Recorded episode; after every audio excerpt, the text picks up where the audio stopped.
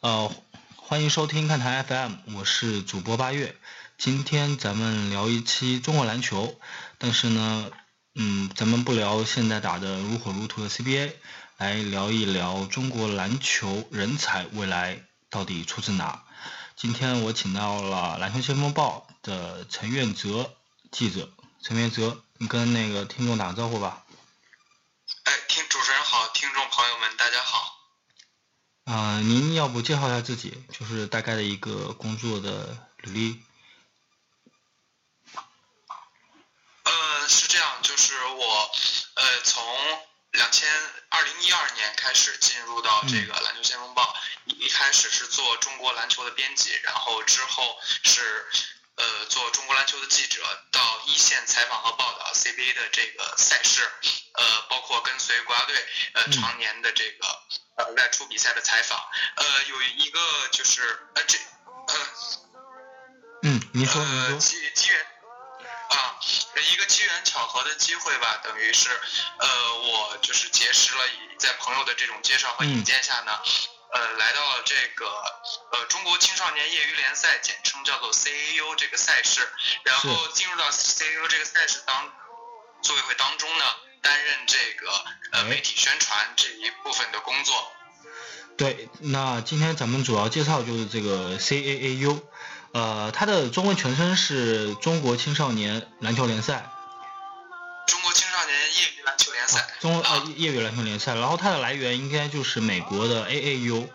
因 AAU 是美国最大的一个业余篮球联赛，它嗯。对。OK，那您这个赛事大概是是启明星在组织的？个 CU 的业余篮球联赛呢，它与其他的中国其他的一些业余篮球联赛呃不同，因为它是由民间的机构，是一家名为这个东方启明星的青少年篮球培训学校。这个主办，然后有各地地方的体育局和体育这种单位承共同承办的这么一项全国性的针对青少年的呃这种呃这种比赛是吗？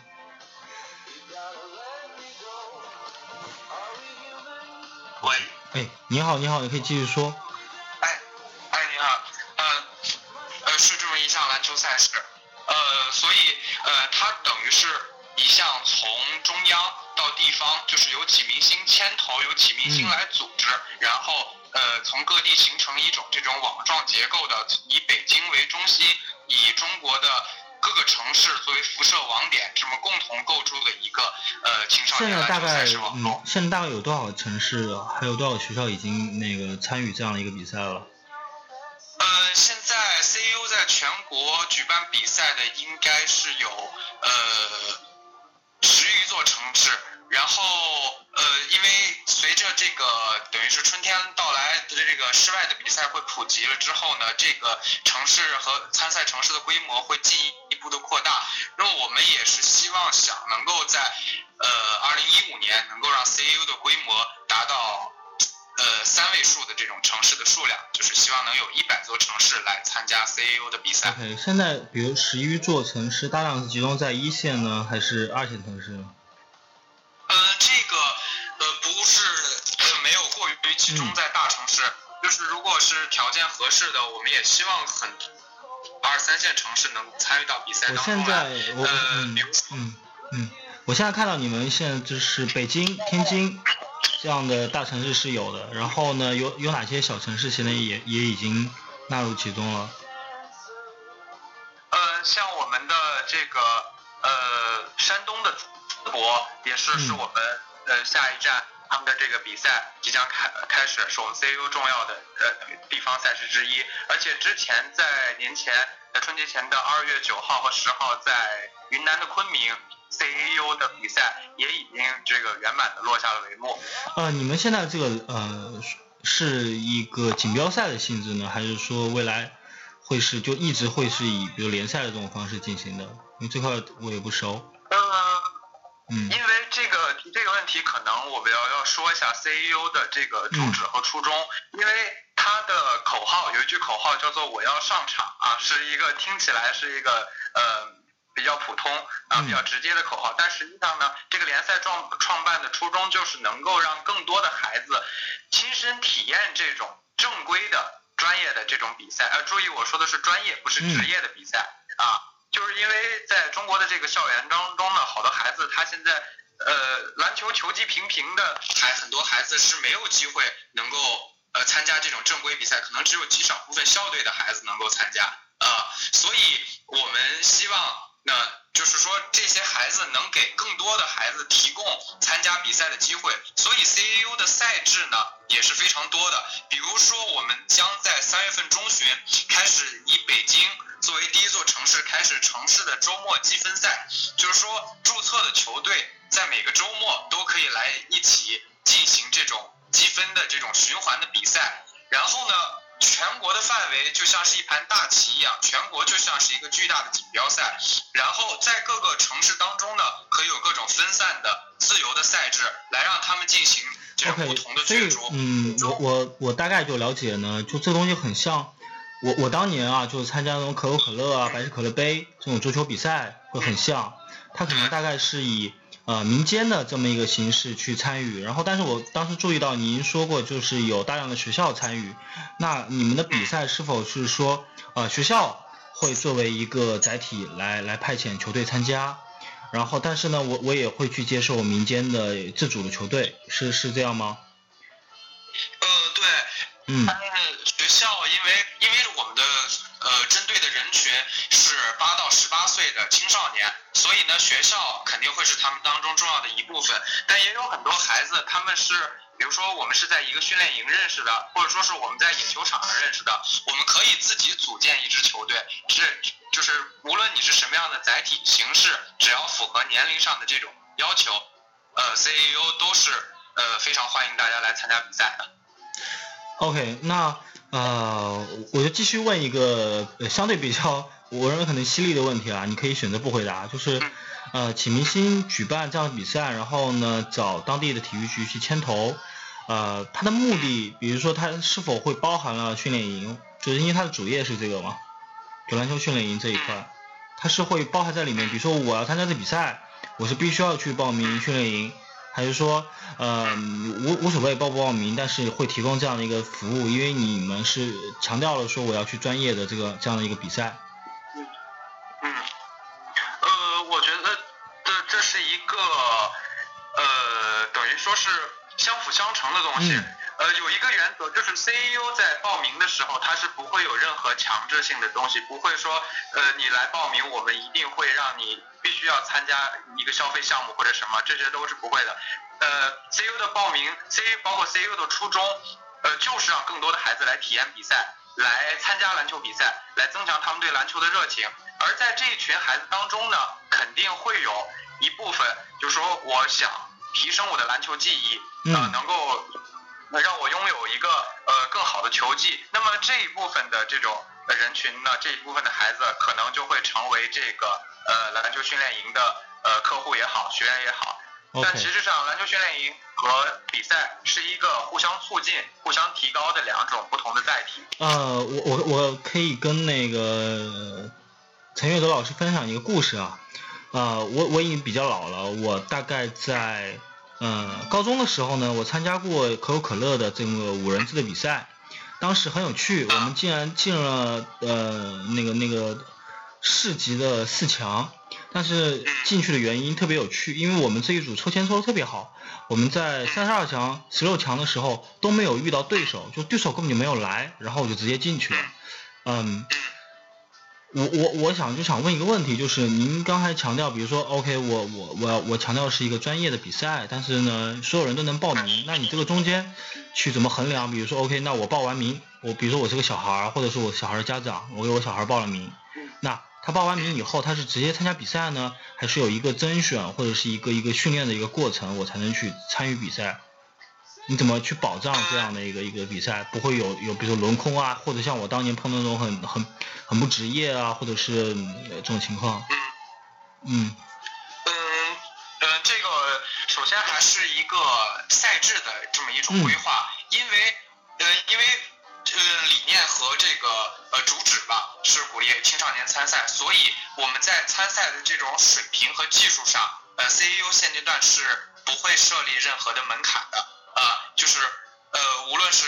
技术好或者技术平平的都可以来参加这个比赛。然后为了呃因为在对于青少年来说，可能呃年龄是一个比较重要的一道分水岭，所以呢 CAU 的比赛基本上会大致分成三个年龄段，就是。呃，八到十二岁是小学组，十三到十五岁是初中组，然后十五、十六到十八岁高中组，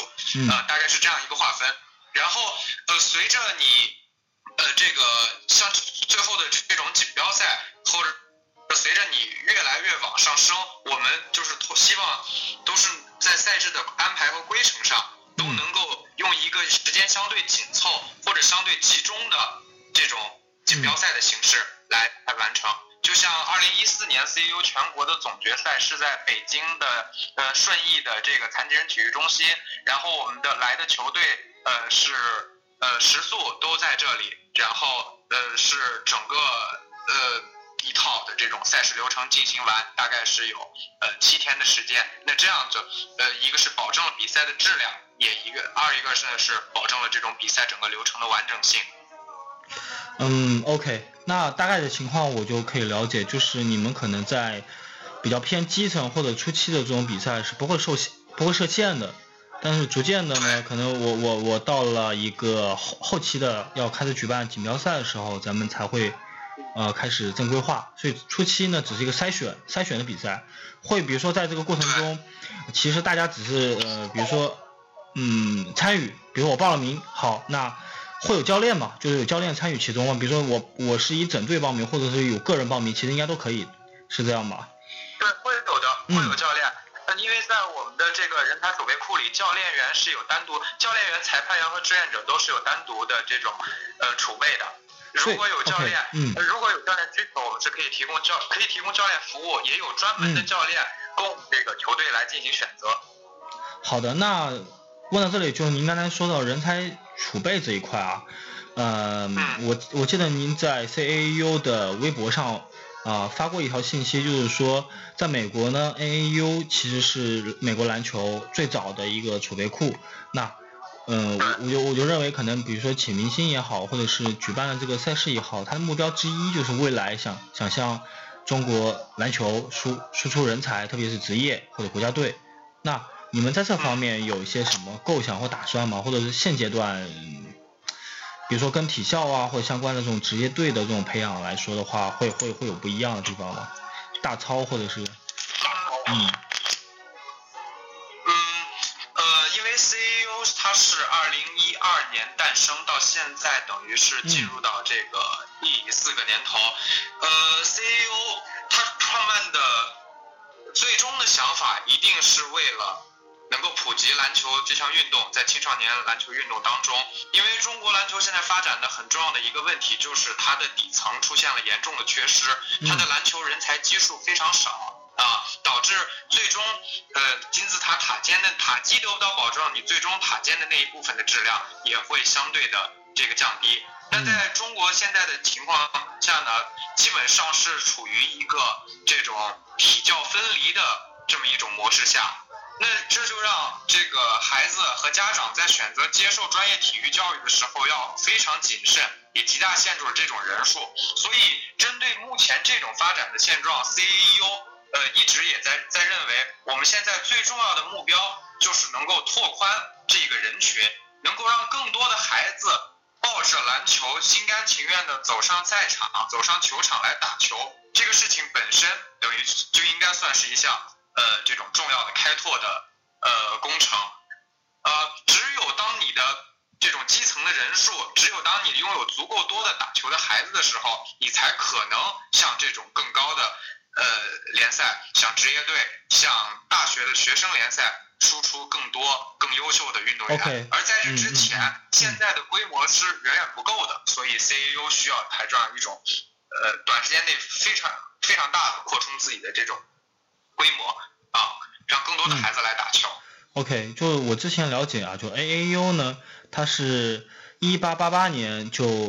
创立了，然后接下来他确实输出很多人才，他大量的去跟比如说这种高中。高中呃校队合作，然后呢去去有有有这么一个从呃由由由下而上的这么一个过程，去去逐渐的积累自己的一个联赛。他也有些小孩儿可能一辈子不会去想打呃职业队，或者他没有这个机会。像呃我看到呢有一位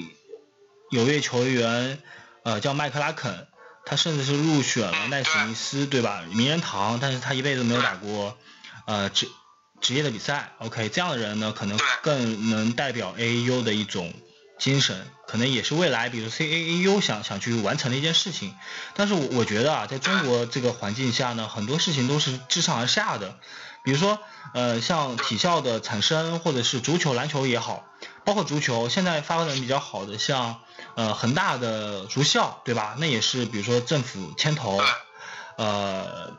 去去买单，OK，或者是跟跟着企业一起做。那 CAU 其实听你说下来，可能是自下而上啊，因为你还有个身份是篮篮球记者嘛，对吧？咱们可以聊聊比较现实的问题。那当我们自下而上的时候，是不是会碰到问题？比如说我来的都是业余的，我可能小孩就坚持两个月、三个月，然后我就放弃了。那学校可能对吧？我我有升学压力，也有这个压力、那个压力，那可能会出现这样的一个不配合的情况。那你最终呢，可能就沦为一个跟可能跟我刚才说的，比如可口可乐、百事可乐杯那样。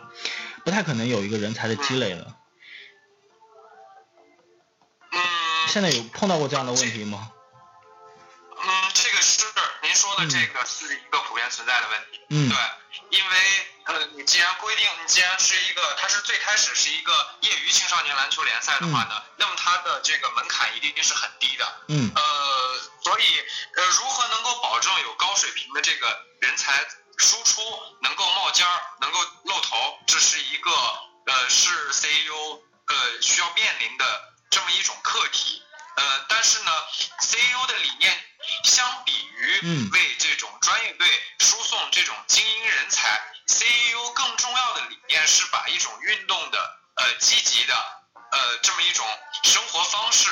能够。传递给大家，因为 C E O 最终最终的目的，他呃并不是为这个国家队输送多少名成员，而是希望篮球成为整个社会、成为整个青少年群体的一种生活方式，让篮球成为他们生命中的组成部分。所以在现在的开展的这种情况上呢，我们只能是把更多的精力放在普及上，放在吸引更多的孩子来到球场上。呃，我想问一个可能比较简单的问题啊，就你们之前提到了，呃，年后可能天气开始转暖以后呢，就会大量的外场，这样的话你可能呃比赛的空间就会多。那现在呢，大量都是内场，内场是跟学校合作的吗？大量是跟学校合作呢，还是有一些就大部分呃大部分场馆可能就是租租来的或者怎么着？北京和在地方的时候，有是有跟这种学校合作，有跟训练营合作，有跟当地的这种体育机构合作。那也有的比赛，我们像像去年的总决赛，呃，也是场地是我们租赁来的。这个，因为在中国其实体育场馆，尤其是大在大城市，它是一个比较稀缺的资源，所以为了保证这种呃比赛的正常进行，得需要多种的方式来获得这种场馆的资源。你们大概比如说一天会同时举办多少场比赛呢？因为现在如果面对这么大一个人数的情况下，嗯，这就是得看第一个一座城市和这个多座城市，这个是完全不同的概念。第二个就是你像像平时的这种呃积分赛和最终的锦标赛也是不同的概念。呃，我给您举一个例子，就是呃在这个二零一四年十二月月份。我们进行的 CAU 全国的冬季联赛，呃，那一天一共是来了呃四十，一共整整是四十支球队，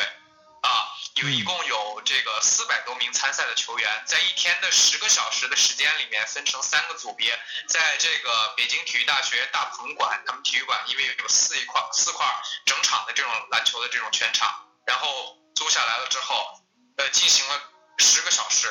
呃，整个的比赛。数量当时接近了，呃，是一百场，应该是有几十场比赛这样。嗯，哎，你们的比赛是像 NCAA 或者是 AAU 那样是上下半场的呢，还是说其他的一个赛制？呃，现在基本上一般是用四节制，一般是四节时间。单节是多久？呃，单节的话，如果不是最终决赛，一般单节是十分钟。单节十分钟，然后的全场五对五。对，全场。OK，那现在 CAU 的比赛，嗯，都是五对五全场。所以呃，比如说一一个队大概有多少球员？呃，一个队有一般是八到十二支，八到十二名球员。呃，那其实我我觉得啊，就是可能对小孩来说，因为你有小学、有中学、有高中，那会不会比如说打四节比赛，对他们来说负荷太大了？嗯，这个，呃，其实这个还好，因为呃，第一个，它是因为我们对这种球队的这种人数有一个大致的限制。呃，它有一个轮换，它的在阵容上有一个轮换，而且呢，呃，在这四节的时间里面，我们会就是呃有这种毛时，大部分时间是毛时，走的是毛时，只有在第四节的最后的时刻，我们会是静时。呃，更重要的一个是，呃，其实孩子们他们平时。在学校里面能够打这种全场的机会很少，所以我们反而会尽量还想让让他们更长时间的能够打这种全场，因为我不知道你有没有这样的经历，就是实际上除了校队的孩子，一般的孩子在学校里是根本没有机会打全场比赛的，对吧？那你们比如说在这样的一个过程中，呃，碰到过吗？因为小孩可能就是体力不够，因为必须要打四节。嗯，然后比如说你你逐渐，呃，逐渐会出现，嗯，比如说呃，第一节还蛮精彩，第二三四节，因为我们打业余联赛，其实有时候也会碰到这种情况嘛，体力不支了以后，这个整个节奏就下来了，类类似这种情况。不过，嗯，我还有个问题啊，就是你们现在比如说有有有教练去安排这些小孩比赛，嗯，是一是一个球队有单独的教练呢，还是说一个教练可能要管好几个球队？是一支球队一个教练。哦，那你们现在，那你们对教练储备还是挺大的。那这些教练是从从哪来的？呃，这个教练这就得说，就是对呃启明星篮球训练营对于 CAU 的这么一种支持。嗯。因为像有一些球队，他是有自己的教练带队来的。嗯。呃，平时可能是这个教练带着这帮孩子一起训练，然后他带他们来打比赛。嗯。那有一些球队。呃，包括是有可能是启明星自己的学员组成的球队，但他没有教练，他的教练可能很多时候是会由启明星来出教练，为他们就是呃行使教练这个职责。呃，有这种呃专业的这种篮球教练，也有曾经受到受过专业篮球训练的现在这种教练员，也有呢呃在这个呃专业的这种体育高校篮球专业的这种呃学生也会会。充当这种教练员。OK，我刚才呃听你提到了，就是说可能会为一些这样的业余教练提供一定的课程，你们大概提供一些什么样的帮助？呃，比如说我我带了一个球队来，我是一个业余的教练，我大概我平常是一个公务员，对吧？那我我我我就到了一嗯周末我就带我球队来比赛了，那你会提供一些我什么样的帮助呢？还是说我？就是说我一来，你会问我会询问我大概我一个什么样的程度，然后呢再看看我怎么帮助我。呃，像是这样，就是如果一个球队他在报名的时候他自己有教练的话，我们是会，呃，他就是就可以带他的球队来参加比赛。而如果没有教练，他又需要教练的话，我们 CU 组委会会想办法为他派遣教练，为他提供教练，是大概这个样子。呃，OK OK，就是说可能比如说我我一个业余教练。嗯，呃，我可能我来比赛了。如果我不是一个特别好，因为我觉得啊，可能在中国人才的培养上面，除了小要抓小孩儿，那可能基础教练这块儿也是个大问题嘛，对吧？中国可能对最缺的还不是小孩儿，是教练和球迷的专业性都不够。OK，那我我我对，我不是可能我我我我认为啊，可能现在大家。嗯，像我这样的人，可能我有兴趣当个教练，那我来了。呃，我也不太懂篮球，就即便我当记者当了这么多年，那会不会有可能出现，比如说我我作为一个不太专业的人，我犯了很多错误，我我乱教小孩儿，那你们会去去去帮助我吗？或者是去做这样一个筛选，说这样的人可能大概以后也不太适合做教练？因为呃，在这个 CEO 的这个教练员的储备上，呃，他一定是会有一套这种呃严格的规范和标准啊。你你如果想成为 CEO，呃储备人才储备库当中的教练，那么你首先你必须要有这种过硬的业务能力也好，有这种呃专业篮球教练教育的这种审核资质也好，是会有这么一种。OK，所以所以你们可能不光不光是对小孩儿在撒网，然后呢，最终去做一个人才的筛选，呃，你可能对教练就基层教练，你们也会做这么一个筛选的一个过程。对，因为它是相辅相成的一个整体。你如果你的人才基数，篮球人才基数，青少年人人才基数达到了一定程度之后，它客观上就必然会要求要有更多的这种优秀的、出色的基层教练与他匹配。所以这个应该是一个同时进行、同步进行的呃一项工作。哎，我现在很好奇啊，我想问一下，就比如说你们碰到过大致的以呃就自己组队的这种教练，大概他们有一些什么样的一个情况呢？比如说有正职的，或者是有真的想专业搞这个的吗？嗯，一般的像之前的几届比赛，包括有外地的也好，有北京的也好，来带队打比赛的教练。很多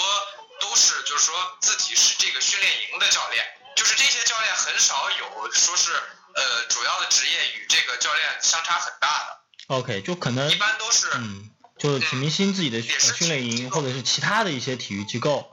可能就参与对参与进来。嗯，这样 OK OK OK，体育老师，哎，那这个比例呢？比如说呃专业的这种训练营的。或者是甚至有体校的和我是体育老师，或者我是有业余的，大概这个比例是一个什么情况？嗯，应该是是现阶段来看，这种专业呃，就是有过这种专业篮球背景的或专业篮球教育背景的，这应该是占绝大多数，绝大多数占一个比较比较大的比例。这样的一个教练，比如说教授小孩儿教练，他是要考证的吗？嗯，他是对，他是需要有这么一种资质。OK，是需要有资质。嗯，那比如说我小孩儿，我我参与这个比赛，我一路的过关斩将，甚至 夺夺得了总冠军。OK，那呃，启明星会给这样的一些，比如说表现出色的小孩儿提供一些什么样的一个帮助，或者是提供一些什么后续的一些东西？哦，对，这就是我还有另外一个要说的，就是 CEO 最后的最终的一个。呃，往高级发展的就是等于也是一项赛事服务之一，就是去美国挑战 AAU 啊，全国的总冠军呢将可以获得，就是除了对必要的奖品、奖杯这些东西之外呢，这个因为要遵循他们的意愿，就是说他们可以有机会，启明星可以帮助他们去美国啊进行训练，然后与 AAU 的球队进行这种比赛，也等于是圆他们一个呃去美国。呃，挑战 AAU 去美国征战这样一种篮球梦想。挑战 AAU 的篮球联赛，OK，嗯，哎，我我我注意到啊，AAU 好像也有一些中国的一些球球员参加过他们的比赛。对。嗯。像我知道的姚明、刘伟、孟铎好像都参加过。嗯。孟铎对。他们当时。呃，他们参加的身份应该就跟现在你们派去参加的这么一个身份就应该是不一样的吧？他们是职业队派过去的吗？呃，他应该也是不会，因为 AU 是一个 AU，它应该它是从本质上说它是一个业余体育联盟。对。啊。对。所以他的他可以去以这种邀请的身份来让这来吸引这些球员。那像包括之前那美国也是很有名气的，像詹姆斯，像科比啊。那个包括奥尼尔都也都曾经参加过这种比赛。那比如说带呃这一次受邀，比如说呃有小孩去 AU，应该是代表的是启明星去参加这么一个比赛。可能你们大概是挑选多少人？呃，是这样，一般是一支球队，一支球队 OK。嗯。对，如果参加的话，是以 CU 的身份去参加，是以 CU 全国总冠军的身份去参加。哦，就是说，比如说我获得了总冠军，那我一整支球队。去参加，他以一个球队的身份，OK OK，那那那我就清楚了，他大大概的一个逻辑，因为我一开始以为会是启明星从整整一届比赛里面挑选出足够优秀的小孩儿，然后呢组成一个训练营，然后再去参加比赛，不是这样的是吧？呃，呃对，对对对对，还就是说这里面有个概念，就是呃，其实 CEO 他是是启明星主导和创办的，但其实 C 嗯，是相对独立的。好的，我明白了，就是可能现阶段是由启明星在嗯在主导，但是他还是希望未来我这个东西应该更广泛，我应该就跟美国的 AAU 一样，有大量的学校参与，然后他自发的去以。呃，一个城市一个城市，甚至一个社区一个社区的方式去去进行，因为我我们了解到嘛，A U 也好，还是 N 呃 NCAA 也好，它不光是只有篮球，它有足球，它羽毛球、乒乓球，他们都是一种自发的形式，对对对，对他们的比赛大概就是比如说社区或者学校的一个呃自己的捐款或者一个举办的一个方式，或者是收入，比如说广告啊、播放权呐，一个均摊的形式去支撑这个联赛，所以未来这项赛事。嗯，启明星可能认为，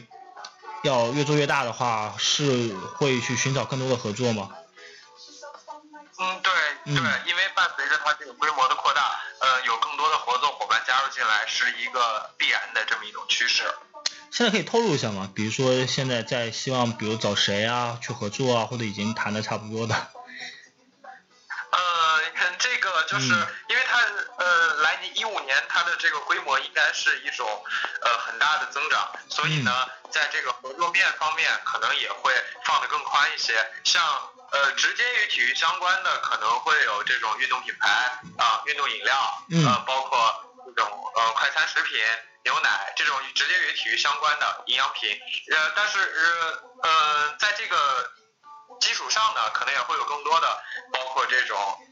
呃。时尚的这种潮牌啊，因为是孩子嘛，他比赛都不是孩子啊，有一些这种时尚的产品，像很酷的这种耳机啊、服饰啊，这种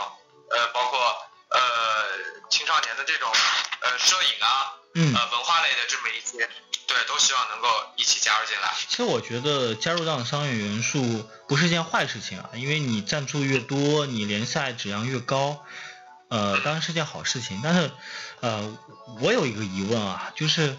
嗯，如果如果我我我作为一个参与者，我是个小孩或者我是小孩家长，那我我我认为我小孩打的不错，但是我球队，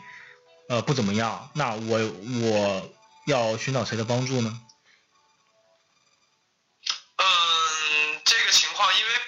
的时候，他的这个组队是一个呃自愿组队的这么一种方式，就是。组队不是由呃主办方来进行这个来进行分配，所以那如果是真有出现这种情况，那只有说是呃在私下里这种呃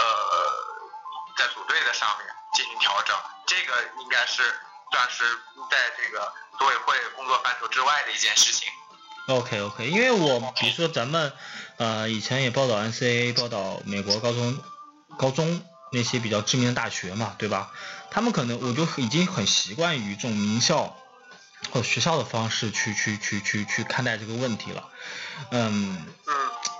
会不会未来咱们去搞 CAAU 也会期待说，OK，那我我们中国有个什么湘北啊、岭南啊之类的一些一些这种学校去去去出现，然后呢，能能更好的去吸引。呃，外界的眼光，因为毕竟这样的一个激烈的一种对抗可能会更有趣。对，这是一种，对，这是一种非常呃理想的这么一种模式。嗯。那就像 NBA 发展过程中当中有这个湖人跟凯尔特人，是吧？有黑白双雄的这个时代啊，然后有乔丹跟宿敌的这么一种时代。呃，我们也希望呃这个。能够有更多的这种高水平的球队，因为球队可能会是随时这种流动更新，但是学校啊，或者说是哪一个哪一个机构，呃，就是能够成为 CEU 的这么一种文化符号，就像《灌篮高手》里面，因为我们的口号也有一个，就与他们很相似的，叫全国制霸啊，共同争夺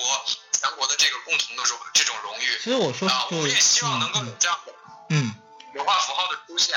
对，其实我觉得就说到底，可能 学校它的财力可能够，它可以去支撑这种长期的人才培养，因为毕竟小孩儿，我从小学、中学、高中这样一个接连不断的培养，他才有可能有一天变得相对成熟嘛。教练也是一样，嗯，对。现在有些什么，比如说学校在跟你们的合作中已经有一点冒头了的吗？可以呃，举个例子现在的话，嗯呃，因为因为这个北像北京的篮球的这个名校，嗯北京四中嗯啊，北京四中呢一直是跟这个明星训练营有着密切的合作，然后他们的呃这个学生呢。呃，会有优质的这种不错的孩子嗯会来选择来打这种。他们今年成绩怎么样？这个比赛，不，他们不是以嗯学校校不是以队学校的校队的身份对对对对对对对，像像我给您举个例子，就是在去年的总决赛高中赛的最后的比赛当中呢，北京的我们邀请，当时是邀请了八一队三队的呃李可指导带着他手下的八一队三队，当时因为八一队正在红山口训练嘛，来这个 CEO 高中组跟高中组一起打比赛，因为他们是职业队，所以没有记呃不计成绩，就是说只是为了提高比赛的水平啊，让更就是接受锻炼这样。但最终让我们有点没想到的是，有一个有一个名叫北京高联的球队，他们全都是由学生组成的球队，嗯他们跟八一队三队最后中打了三场，最后赢了两场，而且他们最终也拿到了最后的这个总冠军。而这支球队里面，基本上所有的孩子都来自于这个北京高中的篮球的这个名校，有这个中关村中学的，有二十二中的，有密云二中的。相当于是一个北京的呃业余篮球的明星队，对，对对对，就有点像呃神奈川县明星联队这个意思。OK，哎，我我最后我想问你一个问题啊，因为咱们这期节目也比较有限嘛，未来可能再找机会去去聊。我我想问一个对于资质的审核问题，因为呃怎么说呢？比如说咱们以前也经历过，比如说年龄作假，你包括呃互联网公司和互联网公司 T 都会经常找一些职业队的球员或者退役的球员过来，对吧？撑个场子。对，呃，你们面对的这个业余人群要打这种比赛，呃，会不会去去对这种事事情有一一定的机制来保障公平性？哦，对，您说的这个问题非常对，就是呃，因为在对于职业的呃，这因为因为对于青少年的这种业余的来说，可能呃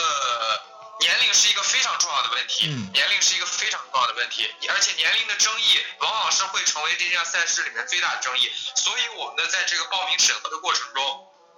从报名、检录、参赛，整个一系列对年龄真实性的要求是非常严格的。除了年龄之外，比如说您刚才提到了李克带队是职业队，那他是否是职业队的这个界定是怎么去完成的？呃，就是是这种呃职业呃职业球队下面的，无论是你的呃二队也好，三队也好，青年队也好，还是这个少年队也好，这种是这个呃现阶段来说是呃排除在这个范围之外的。那比如说我作为一个业余队，我我偷偷的请了一位呃职业队培养了这么一个小孩来参加，你们是会对这样的一个东西做审核，还是说万一被查到了，那可能我未来就没有一个呃参与比赛的这么一个资质呢？是哪种模式？嗯，在资格审核从报名的在网上注册报名的时候，都是都是会有这种呃信息的这种呃鉴定和这种呃考核，然后尤其是包括是在对每个人信息的这种真实性，都会这种进行考核和要求。OK OK，就大概可能就是像您刚才说的，呃，比如说审核年龄的时候，我是要去审核出生证呢，还是要去审核一些什么东西？呃，身份证，因为有一些孩子，嗯可能高中组的孩子都会有身身份证，身份证上的年龄，呃，身份证的真实性我们会进行审核。然后对一些可能年龄更小一些的初中的孩子，我们会，呃，如果是户口本也好，这种出生证明也好，OK OK OK，我明白了，就是比如说我我是需要去提供给你一个这么户口本或者身份证的，然后呢我才有资格去参加。然后呃你在网上报名的时候，我是要填我是要靠自愿来填，说我是否是什么职业队，可能我大概的一个证明就是我是哪个学校的，那我就我就我就证明了我不是职业队。OK，我懂了。对对对，嗯，好的，那呃，咱们最后我我还是问你一个专业问题啊，你作为比如说他媒体推广方面的一个负责人，你们在二零一五年在增长的情况下，转播或者是在直播或者在这样方面有些准备做一些什么尝试吗？赛事直播上面？嗯，这个可能还是呃，也是是列入这个长远发展计划当中的一项，但是它可能是一对，当你在一个更高级别的发展到一个呃更大的一个更高的一个层面上的时候，可能才会可能会后陆续的这种比如这种赛事的这种直播，呃，包括这种视频的推广，呃，但是因为呃，其实，在美国，你像像 NCAA 的比赛，它这种高水平转播的这种比赛的收视率。实际上是跟 NBA 是都能够平分秋色的，也是能够吸引很多人关注的。所以当这个呃比赛的这种质量和这种影响力扩再上升到一个层次的时候，我们也会跟呃当然之前都一直有在聊像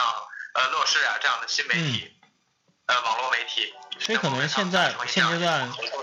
咱们还是在打基础，可能为了未来哪一天它可能有影响力了，就像当年。足球也有大学联赛，可能有一段时间挺受关注的一样。到那个点，咱们再去推向互联网直播也好，还是电视直播也好。对，就像这个呃厚积薄发嘛，它可能是到达一个点，到达一个呃水平线之后，它会有一个。呃，一种这种爆发式的扩散，在在这之前是需要很多的工作来进行这种积累啊沉淀。就现在主要的怎么一个媒体的传播，就大概是通过门户、社区，还有比如说社交媒体，我们去去做这么一个传播。对。OK OK，行。嗯，还有包括我们自己微博的微信的呃 CAU 中国青少年业余篮球联赛的官方微博微信。然后呃每届赛事呃对一些赛事或者说呃球员球队的一些包装，然后门户网站呃专业报纸这样来传播给呃这个呃社会。好的，呃我非常期待啊，就未来 CAU 真的能成为中国篮球的这么一个人才库，或者是我我 我也希望比如说未来小孩可能更可以更多的去参与这么一项赛事嘛，但是。嗯，他可能还有很多路要走，因为毕竟从国家体制上来说，现在是每一周一个小孩必须参参与一节足球课，可能哪一天他要参与一节篮球课的时候，我觉得 CAU 可能爆发的会更快。OK，那呃，但其实也是一样的，因为运动如果能够感染更多的数大多数人的话，那对于 CAU 的发展来说，应该是一个非常大的助推。对，就也也许未来 CAU 现现在有足球吗？呃，现在我们还只是以篮球作为一个切切入点，对，现在目前来说，现在只有篮球。OK。但将将来我们的这个变数会铺的比较宽。好的，好的，我我也期待有这么一天，也希望未来能，再找您来上节目，不光是聊 CAU，聊中国篮球。OK，咱们这期节目就到这里吧。呃，跟呃听众朋友，好的好的，OK，再见。哎，再见。好的好的。